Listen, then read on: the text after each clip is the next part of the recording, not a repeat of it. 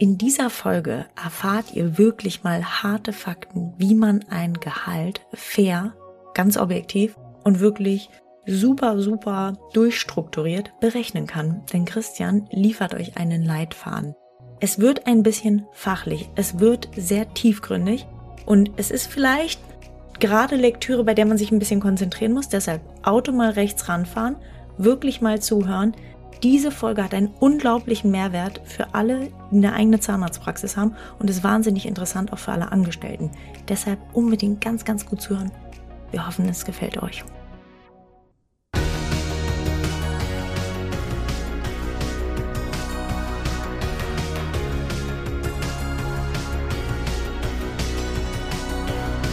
Partner dieses Podcastes ist die Bludenta GmbH mit dem Flash Zahnaufhellungssystem. Hallo ihr lieben Mäuse, willkommen zum zweiten Teil von Was ist ein faires Gehalt? Ich habe euch schon zugeschwallert mit John Strilecki Bildern und mit meinen Erfahrungen, aber wir haben Gott sei Dank in dieser Gesprächsrunde eine sehr, sehr smarte Person sitzen, die euch wirklich exakt mal ein Leitfaden an die Hand geben kann, wie man ein faires Gehalt ermittelt und ich habe übrigens gesehen, dass du bei Crocodile auch eine Fortbildungsreihe dazu gemacht hast. Kann das sein? Oder ein Fortbildungs-, so ein Vortrag? Mhm. Steht auf meiner To-Do-Liste drauf, freue ich mich sehr drauf. Ja, also wird zumindest oft runtergeladen. Ich glaube, Mega. das hören sich da einige oder sehen sich da auch einige an. Aber nähern wir uns doch einfach mal dem Thema. Und zwar, mhm. beim letzten Mal hatten wir schon gesagt, wir haben ja von oben mal nach unten, wenn wir da mal so, dass man so in einem Tannenbaumprinzip sehen, sitzt oben die Praxisinhaberin, der Praxisinhaber. Darunter sitzen bei der größeren Einheit äh, die Teamleiter und darunter sitzen sozusagen die einzelnen User-Personas von der Verwaltungs-User-Persona vorne oder Abrechnung, die delegierbaren Behandlungen macht, die ZMP und natürlich die Stuhlassistenz. Erstmal grundsätzlich das Unternehmergehalt von demjenigen oder derjenigen, die da ganz oben sitzt, der die Praxis gehört, das ist in der Regel nicht ganz klar, was die eigentlich für ein Arbeitsgehalt hat. Denn in einer Zahnarztpraxis ist es so, dass die meisten Einnahmen Überschussrechner sind. Das heißt Einnahmenüberschussrechner nach 4 Absatz 3 Einkommensteuergesetz. Das bedeutet, meine Praxis, alle Einnahmen werden auf die eine Seite geschrieben, alle Ausgaben auf die anderen und das, was am Ende des Tages überbleibt, ist alles meins. Ja? Aber von dem, was da meins ist, an der Stelle muss man das meins aber differenziert betrachten. Denn ich habe ja ein Unternehmen, das ist die Zahnarztpraxis. Das heißt, was von dem, was unterm Strich hoffentlich überbleibt, ist eigentlich tatsächlich meins, also meins als Unternehmensinhaberin oder meins für meine Arbeit als Behandler. Und da muss man die Differenzierung vornehmen für diejenigen, die sich kein Gehalt auszahlen. Das heißt, die meisten Einnahmenüberschussrechner, die zahlen sich zwar Abschläge und am Ende des Tages wird's je nachdem, was für eine Gesellschaft sie für sich selber gegründet haben, wie sie das machen, wie viele Partner sie haben, was in ihren Partnerverträgen steht. Das ist alles sozusagen, das ist sehr, sehr viel individueller Krimskrams. Die meisten, die ich kenne, und da würde ich es vereinfacht mal da lassen, machen sich so Abschläge. Ja, also dass sie sich dann sozusagen Ausschüttungsabschläge machen und am Ende des Tages rechnet der Steuerberater aus, was eigentlich das Klügste ist, was da gemacht werden kann. Halten wir diesen Gedanken einfach mal für diese Art der Praxis, das ist dann natürlich kein ZMVZ, das ist auch keine Firmierung in einer GmbH beispielsweise, dass wir das so haben. Also, wir sprechen hier über 96, 98 Prozent aller Praxen. Ne? Also das ist jetzt sozusagen über die Randfälle, machen wir lieber mal eine extra Folge. Kannst du mal Zahlen droppen? Was ist da so im Monat? Was denkst du, was ist da so normal? Also du weißt das ja. 180.000 mhm. ist der Einnahmenüberschuss. Das sind insgesamt im Schnitt 32,3 Prozent mhm. Gesamtrendite. Das bedeutet, die Praxis inkludiert meiner Inhaberarbeit ist bei 32,3 Prozent. Und das muss ich ja unterteilen, denn ein Teil davon ist halt die Eigenschaft der mhm. Zahnarztpraxis. Und ein Teil davon mhm. ist meine Arbeit. Und jetzt gibt es zwei Methoden, wie man mhm. sich da annähern kann. Was ist die Arbeit und was ist der Wert der Arbeit? A, ich schaue mir die Opportunität an. Opportunität heißt, mit meiner Ausbildung, dort, wo ich hier gerade arbeite, ne? Also nicht mit deiner Ausbildung in München, mhm. ne, Grünwald oder Berlin-Charlottenburg oder Hamburg-Blankenese, sondern mit deiner Ausbildung an dem Ort, wo du bist, Was würde mir jemand für meine Arbeit bezahlen? Das ist die sogenannte Opportunitätsbetrachtung. Das heißt, was bezahlt mir der Markt? Da gibt es eigentlich immer ganz coole Sachen, denn einige Praxen geben ihre Gehälter auf den Webseiten bekannt, was die in welchen Bereichen bezahlen. Und ich orientiere mich da häufig danach, ne, dass ich dann einfach schaue, was wird da bezahlt. Der andere Punkt ist, dass ich bei mir in die EDV reinschaue. Ich schaue, wie viele Stunden habe ich gearbeitet.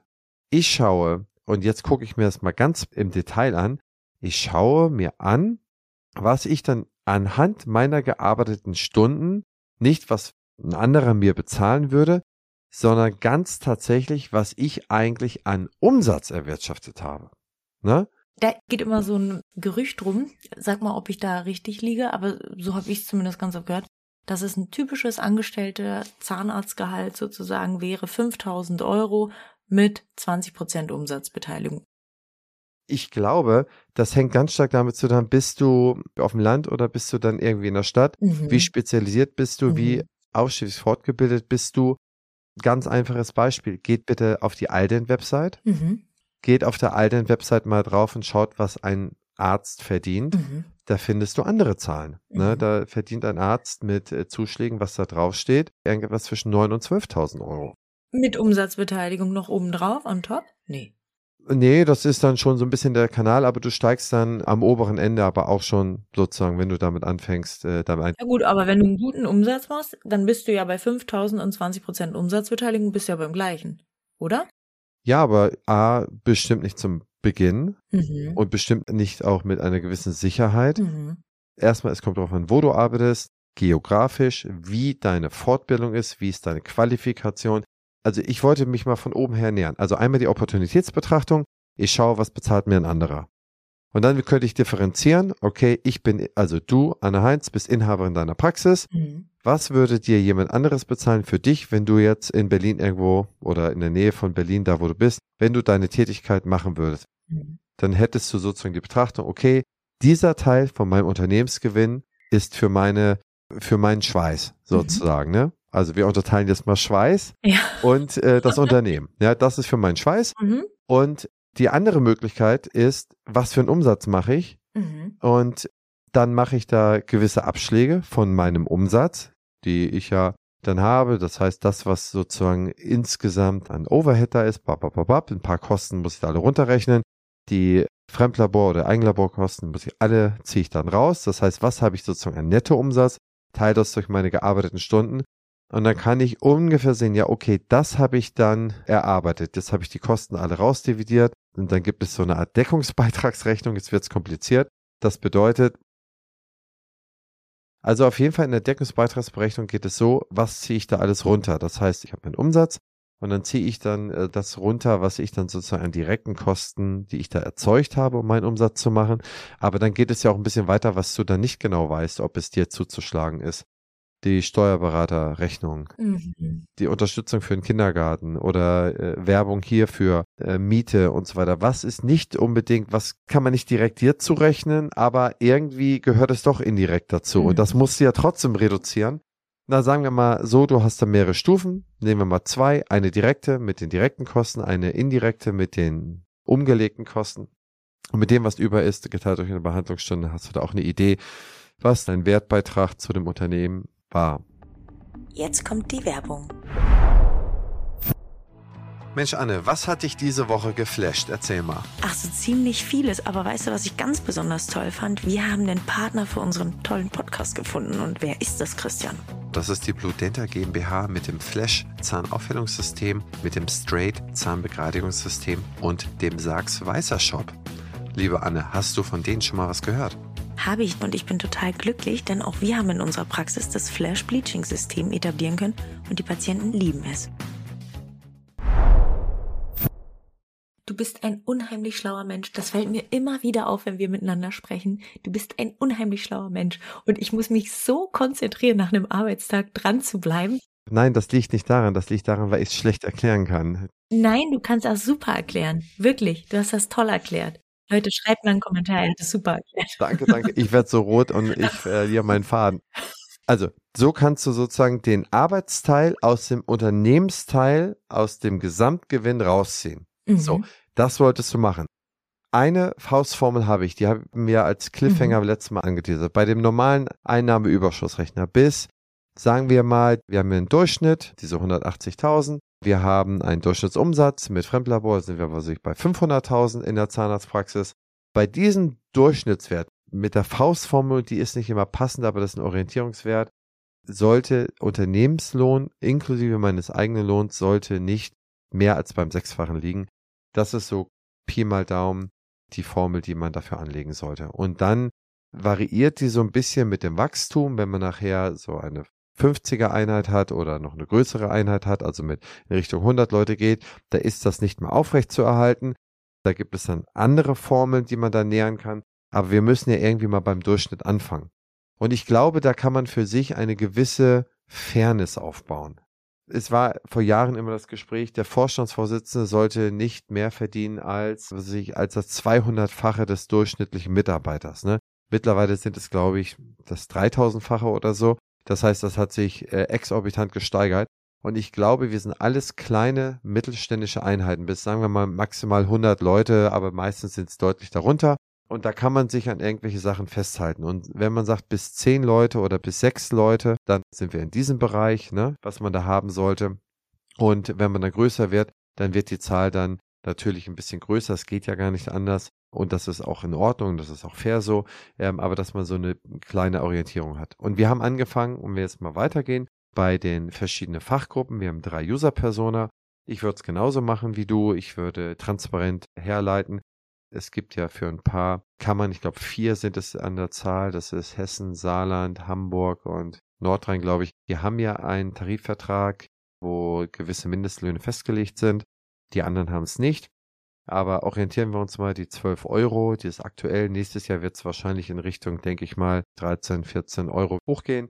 Sagen wir mal, für unseren Bereich, wo wir dann Knappheit haben, sollte aus meiner Sicht kein Lohn unter seinen 16, 17 Euro liegen. Und an dieser Stelle sollte man meines Erachtens anfangen. Und dann gibt es so kleine Bausteine, die oben herkommen. Für jemand, der direkt aus der Ausbildung anfängt, ist das vielleicht so ein, je nachdem, wo man sich befindet, das kann auch für Hamburg zu wenig sein, weil man sich damit keine Wohnung leisten kann. Ne? Für München wird es auf jeden Fall zu wenig sein, für Berlin wird es wahrscheinlich gut sein.